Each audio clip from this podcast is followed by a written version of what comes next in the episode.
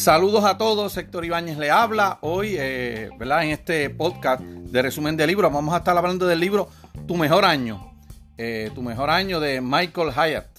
Michael Hyatt fue el CEO de Publicaciones Nelson. Actualmente, pues se dedica, está retirado, se dedica a escribir libros. Eh, y entre varios libros que ha escrito, ¿verdad? Ha escrito varios libros. Hay uno que es un bestseller que se llama Planifica tu futuro. Vamos a ver si eventualmente también lo leo y le presento un resumen de este libro. Eh, el libro Tu Mejor Año, que como les dije anteriormente vamos a discutir, tiene 229 páginas divididas en 15 capítulos. Y el libro todo el tiempo habla de establecer metas, cómo es el proceso de establecer metas, eh, eh, da algunos tips para alguna, algunos consejos para, para uno echar las metas hacia adelante. Y en mi opinión, ¿verdad? pienso que que si, si, bien es cierto, el libro se publicó en noviembre del 2018, si bien es cierto, ¿verdad? Que él aprovechó, ¿verdad? El, momento que todo el mundo establece meta, que es año nuevo, por, por, por lo menos la tradición occidental. Yo creo que establecer meta, y esta es bien, una opinión bien personal, establecer meta es un proceso que uno puede hacer en cualquier momento de su vida. No tiene que esperar el año nuevo. Eh, por ejemplo, los orientales, específicamente los japoneses, ellos celebran el año nuevo el día de su cumpleaños. Es un buen día también para establecerse algunas metas, eh, algunos retos que uno tenga en la, vida. Y esta es bien, bien eh, mi opinión, pero cada cual, ¿verdad? Establece las metas cuando entienda. Y, el libro de verdad está bien interesante. Eh, el libro empieza, ¿verdad? Tiene un tipo de introducción. Empieza hablando de que siempre que establecemos metas, hay 10 posibles áreas que se establecen metas. La primera es la espiritual, la segunda la intelectual, la tercera la psicológica, lo emocional, que uno establece meta, que es la tercera, la cuarta es la, física o de salud, eh, la quinta es la matrimonial, la sexta, ¿verdad? Algunos aplicarán y otros no, la parental o, ser padre o madre en este caso, eh, las metas sociales, las profesiones, profesiones ocupacionales, ¿verdad? Y pasatiempo, o como decimos algunas veces, hobbies, eh, y él le dice lúdico, que lúdico que es la palabra, ¿verdad? De, pasatiempo, es una palabra que tiene uso poco, común, pero es la palabra que él utiliza, que es pasatiempo. Y la décima área que establecemos metas en la financiera, ¿verdad? Eh, estas 10 áreas son importantes todas, ¿verdad? Si usted no cumple el requisito de ser papá, pues o mamá, pues eh, no, en este caso, pues excluye una, serían nueve. Pero todas son importantes porque unas están relacionadas con otras. Si usted mira bien, por ejemplo, eh, las metas financieras tienen que ver con, la física y salud, se relacionan, o la social con la financiera, porque tiene que tener un presupuesto. Todas tienen una relación unas con otras, y él lo establece en, esta introducción. Y dice, eh, para conseguir, para que consigas un cambio real, debes saber en dónde estás en este momento, en esas 10 áreas. Eh, esa es la introducción. Si usted quiere saber qué metas posiblemente usted tenga, usted tiene que, hacerse un autoanálisis de estas 10 áreas. Eh, y ahí es que empieza estableciendo cinco pasos para establecer metas. Después que usted hace un autoanálisis y se ubica, usted eh, viene y establece estos cinco pasos. Después que usted eh, tiene su meta en mente, se autoevalúa, sabe dónde está, va a establecer una meta. Dice que usted siga estos cinco pasos. Primer paso, vencer las dudas. El segundo paso, pasar la página del pasado. El tercer paso es establecer metas que funcionen. Eh, cuando dice establecer metas que funcionen, es metas bien diseñadas. El cuarto paso es el por qué. Cuando usted hace una meta, se pregunta el por qué. El qué y el por qué. El quinto paso es pasar a la acción. Este paso es bien importante y en todos los libros que yo estoy leyendo siempre habla de acción. Eh, si usted quiere hacer algo en la vida, tiene que accionarse. Tiene que accionarse. Y nada, vamos a estar discutiendo cada paso individualmente a través del libro, ¿verdad? Que él lo va discutiendo uno a una, eh, expresando un poco más, eh, desarrollando el, tema. Y en el primer paso, eh, que el título Vencer las dudas, él dice que tenemos que dejar de, autosabotearnos y que, o, que se cumpla a nosotros el efecto de Mimaleón. Y le explico. autosabotearse, ¿verdad? es cuando lo que él llama el concepto de la profecía autorrealizable. ¿Qué es esto de la profecía autorrealizable? La profecía autorrealizable es que sus pensamientos usted lo dirige y esas son cosas que le suceden. Es estar pensando que eso me va a pasar. Y usted está trayendo, como quien dice lo malo. Mucha gente le llama la ley de atracción porque parece un libro por ahí, pero realmente el concepto psicológico clásico es profecía autorrealizable. Y dice que, hay un estudio, para probar esto, dice que hay un estudio de, de, personas que se hizo entre personas de 50 más y personas que tenían 20 y pico. Y se encontró que las personas de 50 más no querían establecer metas porque habían tenido tantos reveses en la vida y era poco probable que las cumplieran. Más sin embargo, las personas de 20 y pico se establecían metas y las lograban cumplir. ¿Ve? Que los reveses influenciaban en la conducta. Eh, ya pensaban que no podían hacer la meta a las personas de 50 más y por lo tanto no la realizaban. Y dice que, para tú establecer metas, la duda es, tóxica. Para las metas, la duda es tóxica. Y que hay una diferencia bien entre no he ganado y no puedo ganar. No he ganado. Estoy en proceso de ganar. Pero no puedo ganar es que me rendí. Hay una diferencia bien clásica por eso. Y él dice eh, que para si usted quiere alcanzar cualquier meta en la vida, sea, meta, sea cualquier cosa, dice que usted debe creer creerse capaz de que está a, la altura del reto que está enfrentando, ¿verdad? Porque si no, se empieza a autosabotear usted mismo. Y ahí habla de las creencias limitantes. ¿Y qué son las creencias limitantes? Las creencias limitantes son malentendidos del presente que engañan a nuestro futuro.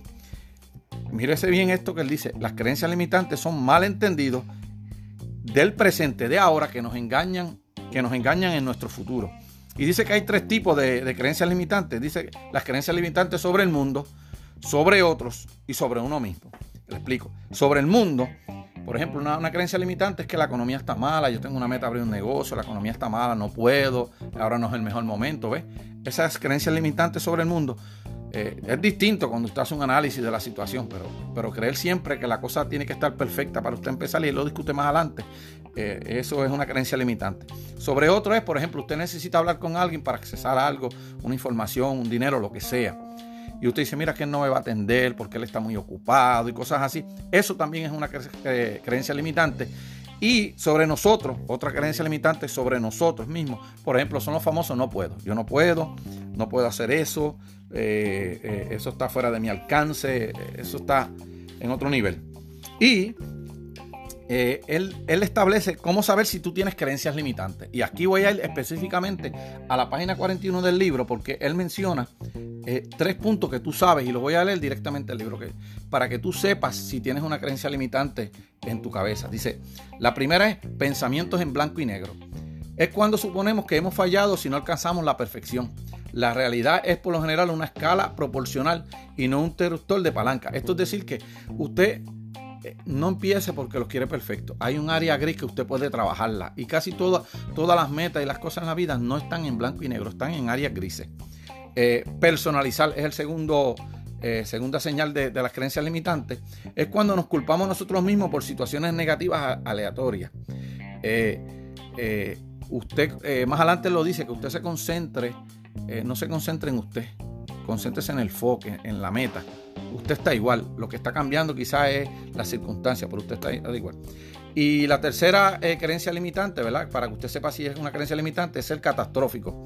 Cuando suponemos lo peor incluso con poca evidencia. Es que eso va a pasar malo esto, pero ¿por qué va a pasar malo? Y ahí él empieza a, cuestionar, ¿verdad? Eh, las creencias limitantes que uno tiene. Esa, esa, esas creencias limitantes, usted coge la idea y la pasa por esos, esos tres filtros que le hablé ahora y si la, no pasa por esos tres filtros razonando, razonablemente, usted eh, está, está eh, en un proceso de, creencia limitante. Y él habla aquí también, también eh, pone como ejemplo los noticieros. Él dice que los noticieros, ¿verdad?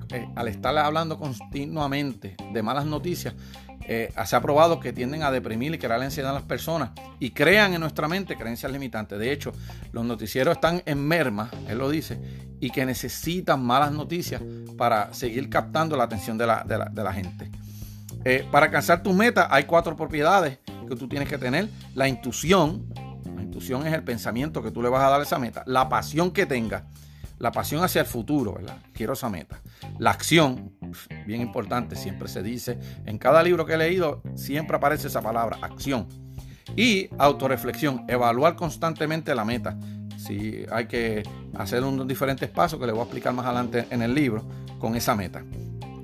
Dice que cuando tú establezcas una meta eh, y vayas a dejar el pasado, dice que no te limites por los recursos. Si tienes todo lo que necesitas para, hacer tu meta, quiere decir que la meta es demasiado pequeña. O sea, no es una meta. Vamos a estar hablando más adelante del el área de comodidad y de incomodidad o confort o, discomfort, como le dicen en inglés. Eh, los recursos son necesarios, ¿verdad? Pero no es una condición previa al éxito. Él establece ahí que, pues, que tú tienes que tener recursos, pero no tenerlos ahora no significa que no te puedes fijar esa meta, que la puedes trabajar en el camino. Y eh, habla de un, economista que dice que la creatividad humana se llama el recurso definitivo. Eh, cuando tú no tienes recursos, ahí entra tu capacidad, tu intelecto, tu creatividad actual para buscar esos recursos que tú quieres tu meta. Eh, Dice que cambies tus creencias, ¿verdad? Un cambio de creencia es reconoce las creencias limitantes, estamos hablando. Reconoce las creencias limitantes, anota esas creencias limitantes que tú crees que te limitan, replantea la creencia limitante, ¿verdad? Eh, por ejemplo, y él pone un ejemplo aquí de la gente que, de los negocios. Él dice, mira, eh, replantea una creencia. Por ejemplo, si usted le pregunta quién es quién para empezar un negocio, quién es mejor, eh, las personas jóvenes o las personas mayores. Pues mira, se ha probado que las personas de 39 años y medio o más son la, mayor, la mayor cantidad de personas que tienen negocios de un millón de dólares o más. Cuando la creencia popular es que cuando es joven es que hay que empezar, no, 39 años y medio era la persona promedio y de hecho que aumentaba el número si la persona tiene 50 o más. O sea que no, es una excusa tener, tener cierta edad para establecerte una meta. Y que cuando tú estés cambiando tu creencia te replantees todo lo que pienses, no solamente eh, eh, algunos detalles, todo lo que pienses. Y que revises esta creencia. Como le dije, para cambiar tu creencia, tú la, las creencias limitantes, tú la reconoces, la escribes o la notas, la revisas y la replanteas. Y después que la replanteas, la vuelves y la revisas, dice él. Dice que actualizar tus creencias, ¿verdad? Tus creencias, lo que tú piensas, es el primer paso para tu mejor año. Si usted quiere cambiar realmente, el primer paso que tiene que, dar, que, tiene que hacer es verificar sus creencias. Ese es el primer paso. Y después que usted haga eso, entonces empieza el proceso realmente de, establecer, establecer sus metas. En el paso 2 que él dice para establecer meta, que es pasa la página del pasado, eh, empieza el capítulo con una cita que me parece un tanto curiosa, no sé si era para bien o para mal. Dice que conducimos hacia el futuro utilizando solamente nuestro espejo retrovisor. Eh, no se puede estar mirando el pasado. el pasado es necesario para no evaluar las circunstancias y reconocer las limitaciones y evaluarlo, pero no se puede estar mirando el pasado. Y dice que recuerdes que una experiencia no está completa hasta que, hasta que es recordada. Y que la escritura es una herramienta poderosa para poder pensar hacia atrás. Pero cuando él dice pensar hacia atrás es evaluar el pasado, no vivir en él. Y, perdón, el, progreso depende de la memoria, dice. Eh, y da un ejemplo de él que le pasó que él tenía toda la esperanza puesta en un escritor que estaba, eh, hizo un libro. Este escritor le lo lleva de viaje, le metió mucho empeño, un año detrás de él abandonó otros proyectos porque él estaba entusiasmado con este proyecto y sucede que de la nada la persona le envía un email diciendo que había prescindido su servicio, que iba a contratar otra, otra casa editora, que tenía otras expectativas. Y él dice que él, él aprovechó ese pasado para aprender, pero que no se estancó en él. Eso él lo menciona ahí. Otra cosa que él dice que, que los tatuajes, él habla de los tatuajes, eh, dice que, hay mucha gente removiéndose tatuajes, pero que la, razón no es tanto por si su tatuaje no está repartido, sino cómo quedó el tatuaje. Y dice que la primera empresa eh, estética, eh, la primera empresa estética en los Estados Unidos de mayor crecimiento es la empresa de remover tatuajes. Pues mucha gente está arrepentida, ¿verdad? Eh, cae en el pasado, no le gustó algo y quiere borrarlo el pasado. Dice que cuando usted está evaluando su pasado, dice que no te enfoques en ti, que te enfoques en el desempeño, en la acción, ¿verdad? No sentirte culpable. Y que si algo sale mal, simplemente arrepiéntete, evalúa las circunstancias y sigue adelante. Y que en el arrepentimiento este hay unos beneficios. Hay tres beneficios que son bien importantes. En el arrepentimiento siempre tiene que haber una enseñanza, una motivación para cambiar y la integridad. Es reconocer, ¿verdad? Una brújula moral que usted tiene, que usted reconoce que algo salió mal. Eh, los seis mayores, eh, mayores, eh, para usted los seis mayores indicadores de rendimiento que las personas expresaron arrepentimiento, ¿verdad? Las seis áreas mayores que la gente empezaron arrepentimiento o remordimiento, ¿verdad? Fueron en educación, en profesión, romance, educación, ocio y automejoramiento. Estas áreas. Yo, yo le voy a hacer un cuento, ¿verdad? Saliendo un poquito del libro, ¿verdad? Porque quiero hacerle un cuento. Yo leí un estudio que decía, ¿verdad? Yo estudié eh, consejería, ¿verdad? Eh, tengo estudios doctorales. Yo leí en, algún sitio, ¿verdad? Un estudio que decía que cuando la gente, se evaluó una gente que tenía condiciones terminales y estaba por morir, y se le preguntó de qué se arrepentían en la vida. Y ninguno mencionó lo que hizo. Todos mencionaron cosas que no hicieron y se arrepintieron de no haberla hecho. ¿Ves? Que a veces, pues, cuando usted tiene una mala experiencia, no se enfoque tanto en la experiencia, enfóquese más en, la, en, la, en, la, en el aprendizaje, en, en, la enseñanza que le dio. Porque eventualmente, pues, se podrá arrepentir de algo, pero no de lo que no hizo. Dice que las únicas personas eh, sin ninguna esperanza son quienes nunca sintieron arrepentimiento por lo que hicieron. Usted está sin esperanza cuando usted no siente arrepentimiento y establece algo bien importante para arrepentimiento, que a pesar de todo usted sea, sea una persona agradecida y lo dice muchas veces, agradece, agradece y agradece. Nunca tendrás más de lo que quieres hasta que no seas agradecido con lo que tienes. Si usted no agradece lo que tiene, nunca le van a dar más, porque realmente no, no, no se siente agradecido y no lo merece. Eh, dice que, que, la falta de gratitud en esta sociedad que vivimos crea víctimas, ¿verdad? En la cultura de, escasez que estamos. Y a mí me gusta algo que dice, que dice eh, el autor, que hay una persona amiga de él, que todos los años para Acción de Gracia, el día antes, da, él escribe, ¿verdad? Escribe 50 cosas por las que está agradecido en ese año. Y escribe 50 más por las que va a estar agradecido el próximo año. Eso lo dice. Y eh, hace una cita aquí en la página 100. Eh, tengo una cita que quisiera compartir directamente del libro. Dice que tres ejercicios para la gratitud. Y dice, comienza y termina el día con oración. Practica el agradecimiento expresando gratitud por los talentos que tiene. Y escribe un diario de gratitud. La gratitud es, eh, bien importante. De hecho, Dante Galtieri en la Divina Comedia dice que lo, el escalón más bajo el purgatorio era los ingratos, papá los ingratos. Él dice Dante Alteri. En el paso 3, ¿verdad? Ya terminamos el paso 2, que como le dije anteriormente era pasa la página del pasado. En el paso 3 dice diseña tu futuro. Diseña tu futuro. Aquí es escribir ya las metas. Ya usted este, eh, pasó eh, las creencias limitantes, las sacó ¿verdad? de su vida. Ya usted no tiene las creencias limitantes eh, usted eh, hizo los primeros dos pasos. Básicamente hizo los primeros dos pasos que él dice. Ahora va para el tercer paso. Eh, y que es importante es diseña tu futuro. Las metas se escriben. Dice que las personas que escriben las metas hay una probabilidad de 42% más de que las realicen. Y el propósito de escribir las metas que usted tenga son cinco. Diga, el primer propósito es obligar, obliga a aclarar lo que usted quiere. El segundo te ayuda a vencer la, resistencia. Te motiva la acción porque la estás viendo.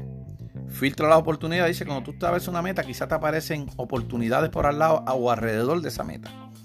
Eh, y dice que, y algo muy importante, y él le da mucho énfasis, dice que la cuarta cosa de escribir las metas es que las puedes celebrar, porque sabe que las hiciste y pusiste un tiempo. Las metas, como usted las establezca, tienen cinco, un, eh, anacronismo que él hizo, el anacronismo no perdonen, eh, hizo eh, un, orden de palabras que escribía smarter en inglés, ¿verdad? Smarter. Dice que la, primera S es específica, smart, specific en inglés, eh, medible, measuring en, inglés, medible, eh, A de factible, R de risk o arriesgadas, T de tiempo, ¿verdad? Dice que las metas que usted tiene lejos desalientan la acción. Usted tiene que ponerle un tiempo y que sea bastante cercano. Dice que las metas son emocionales y este, eh, las emociones en las metas son un indicador de tiempo. Y dice que si, no es, si una meta para usted no, no, es emocionante, realmente está ya destinada al fracaso. Y dice que las metas también deben ser relevantes a usted. Eh, se las repito, las metas tienen que ser específicas, medibles, factibles, arriesgadas, tienen que tener tiempo, tienen que tener emociones y relevantes para usted, para su vida. Y el autor le establece, eh, le recomienda eh, escribir de 7 a 10 metas, ¿verdad? Eh, dividida de 2 en 2, de 3 en 3 en, trimestrales. Dice que ahora habla de las metas, porque hay dos tipos de metas distintas. Está la meta de logro, que usted las hace una sola vez. Por ejemplo, yo quiero correr 21 kilómetros. Practiqué, llegué a la meta, la hice y ya. Y dice que está la meta de hábitos, que es incorporar a su vida una conducta. Y dice que la meta de hábito, a diferencia de las metas de. Las metas de. De logros, que es la otro tipo de metas, dicen que tiene una fecha de inicio, una frecuencia del hábito, un tiempo o un momento y una duración. Y un tiempo o momento es que es repetitivo, el tiempo que usted le va a dar a, dedicar. Por ejemplo, eh, eh, yo quiero eh, levantarme todos los días y recoger la cama usted lo va a hacer cada vez que se levante. Ese es el tiempo que usted... Y fecha de inicio, pues usted lo determina cuando va a empezarla. La frecuencia del hábito sería todos los días. Y la duración, pues lo que le tarde es recoger la cama. Dice que instalar un hábito a veces toma tiempo y que debes tener una mezcla de hábitos, de metas de hábito y metas de logro. Las dos cosas. Y que cuando vas a establecer las metas, aquí hablamos de lo que le dije anteriormente, hay algo que se conoce como la incomodidad. Y dice que esto es importante y es necesario ¿verdad? Y da tres puntos porque la incomodidad cuando usted establece metas es importante. Dice que la comodidad no conduce a la felicidad. Usted está cómodo en un sitio, le hago el cuento del sapo. Dicen que si el sapo, usted eh, tiene una olla de agua caliente y la caliente y echa un sapo, el sapo brinca porque le, lo quema. Pero que si usted pone el sapo ahí y va poco a poco calentando el agua, zancocha o cocina el sapo ahí adentro y el sapo ni se mueve ni le molesta. Así pasa. Usted tiene que estar fuera del área de comodidad para buscar la felicidad, lograr metas, sentirse realizado con usted mismo. Dice que la comodidad es importante porque es un catalizador para el crecimiento y cuando usted está incómodo es una señal de progreso. Cuando usted está haciendo algo y siente incomodidad, siente que está forzándose, es una señal de progreso. Eh, para que la meta importe, tiene que estirarnos, tiene que usted crecer como ser humano. Esta eh, debe estar fuera del área de confort o de conformidad, ¿verdad? En inglés, conform, una palabra que se usa mucho. Y hay tres zonas para las metas. Está la zona de comodidad, la de incomodidad y la delirante. La zona de incomodidad es donde usted tiene que ubicarse para alcanzar unas metas. La comodidad la que tiene ahora, la incomodidad la meta que quiere alcanzar. Y la delirante es que a veces la gente se establece metas locas, eh, metas que realmente usted no puede cumplir o debe establecerse unos pasos primero para cumplirlas. Y si usted dice, yo quiero este, eh, ser youtuber y tener 100 mil suscriptores. Pues mire, usted tiene que establecer metas más pequeñas de poco a poco, porque esa meta sería delirante. Y yo tengo un canal en YouTube y sé lo difícil que es buscar suscriptores. Eh, y una cita bien importante para cerrar este capítulo. Yo creo que es la, cita más importante del, libro completo. Dice que una meta no es lo que logras, sino lo que llegas a hacer. A mí me encantó esa cita. Una meta no es lo que logras, sino lo que llegas a hacer. Me encantó de verdad, por cierto, esa meta.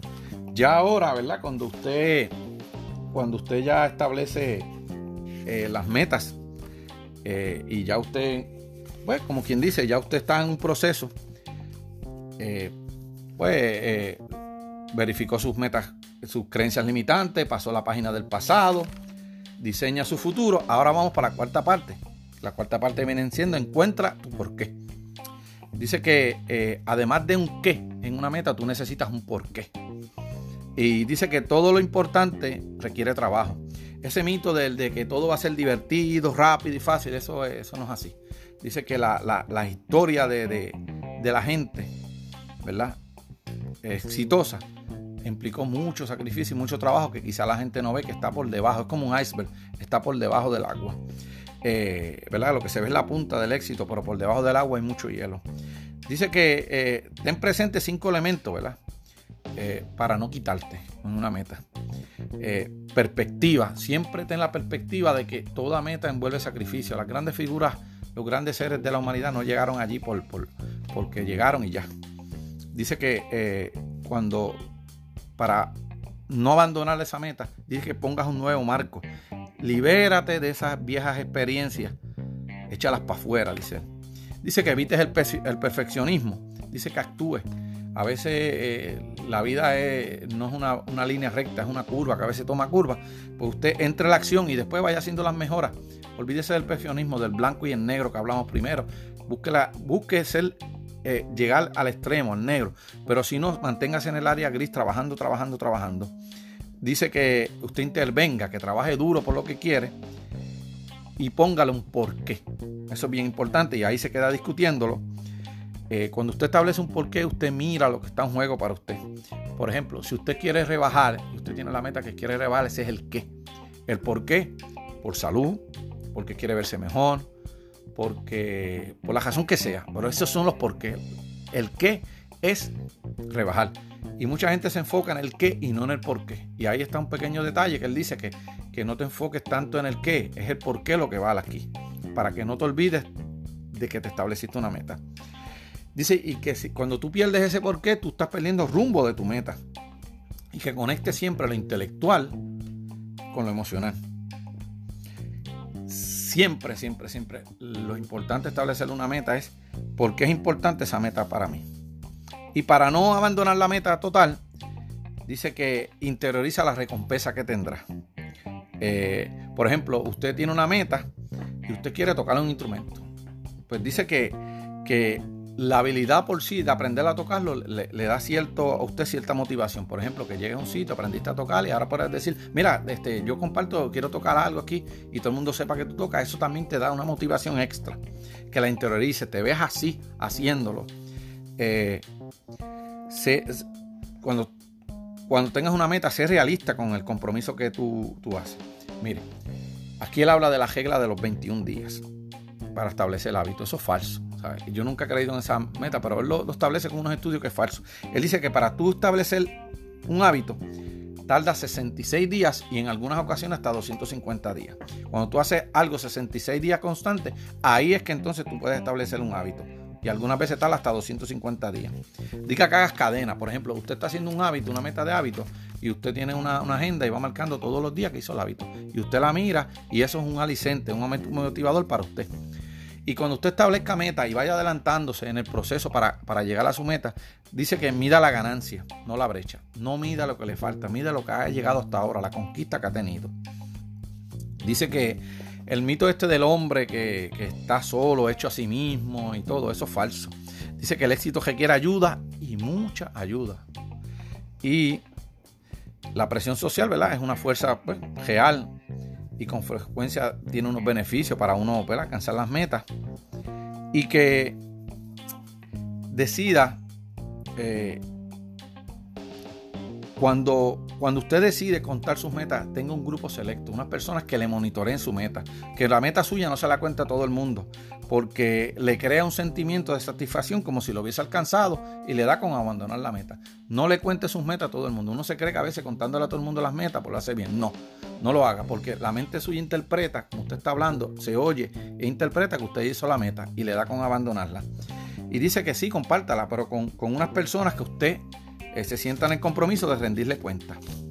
Y nada, aquí acabamos el cuarto capítulo, el quinto, eh, el quinto que es el paso 5, dice haz que suceda, es decir, entra a la acción, lo que te está diciendo. Dice que los viajes son muchos pasos. Como dice el anuncio, keep walking, de Johnny Walker, keep walking, mantente caminando. Eh, cualquier meta es manejable si se realiza una acción tras otra. Cuando usted está cansando, acciones, siga accionando, siga, eh, como decía un libro que leí anteriormente, ¿verdad? el mejor negocio eres tú, eh, empuje, siga empujando ahí, en esa dirección. Y dice que, que empiece siempre tu meta en una zona de confort y caigas entonces a la zona de inconfort. Esto es para, para que usted tenga ese sentimiento de que va logrando algo, va haciendo algo de la zona de confort a la, zona de comodidad, a la de incomodidad, que es confort, inconfort, disconfort. Pues de comodidad a la, incomodidad y sigue poco a poco avanzando. Dice que eh, haga, usted va a hacer tres tipos de repaso. El repaso diario, el repaso semanal y el repaso trimestral. Le explico. El repaso diario es que siempre te asigne tres tareas significativas para completar en cualquier día. Todos los días usted se, asigna tres, tres, tres tareas para adelantar su meta. Eh, entonces viene después repaso semanal. Dice, este toma un poquito más de tiempo, son 20 minutos que tiene que estar meditando. Yo por lo menos lo hago los, domingos, me gusta por la noche establecer qué voy a hacer en la semana, cuadrarla, planificarla. Toma 20 minutos, dice repaso semanal. Te mantiene contestado, conectado con los por qué que tú tienes. por qué y las motivaciones. Esto es importante para saber por qué tú tienes esa meta, por qué, por qué y lo que te está motivando. Y de viaje te sirve para repasar lo que vas a hacer la próxima semana, para adelantar la meta y dónde está, mirar dónde está. El repaso trimestral, ¿verdad? Aquí, como él dijo anteriormente, usted establece de 7 a 10 metas, eh, las divide trimestralmente, las divide de 2 a 3 trimestrales. Y aquí trimestralmente usted tiene que analizar analiza las metas y decide si sigues con ellas. Usted decide si sigue o, no sigue con ellas. Y puede hacer eh, una de estas cinco cosas con la meta cuando llega el trimestre de evaluarla. Dice que alegrarse por completarla. Usted hizo su meta, usted celebre su meta. Dice que no pierdas este paso, que la celebre. Dice que puede ser volverla a poner en la agenda tres meses más para intentarlo porque no la logró. Eh, revisarla, hacerle pequeños ajustes porque sabe que pues, necesita hacer unos detalles. Puede eliminar la meta, ¿verdad? Porque siente que ya no, no tiene razón de ser. O sustituirla por otra. Esas son las cinco cositas que usted puede hacer. Si la cumple, alégrese. Si no la cumplió, quiere volver a intentarlo, hágalo. Revisarla, puede revisarla, puede eliminarla o sustituirla por otra. Esas son las cinco cositas que usted tiene que hacer. Y recuerde que cuando usted eh, establezca metas, separar las, las metas de las estrategias que usted tenga. Las metas es el qué, el qué no cambia. Su estrategia es el cómo voy a hacerlo. El qué voy a hacer, voy a rebajar. Y la estrategia es, voy a eliminar el arroz, voy a eliminar los refrescos, las bebidas carbonatadas. Este, ese es el cómo, ¿verdad? La meta se queda fija. La estrategia no, la estrategia puede cambiar, puede mejorar. A ah, nada, y aquí acabamos los cinco pasos que le hablamos al principio, ¿verdad? Que, era de la de cómo establecer metas.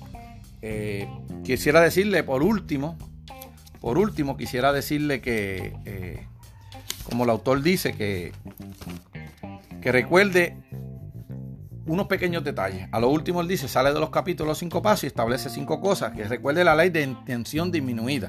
que es la ley de intención disminuida? Mientras más tarde en pasar a la acción, menos probabilidades tendrá de lograrlo.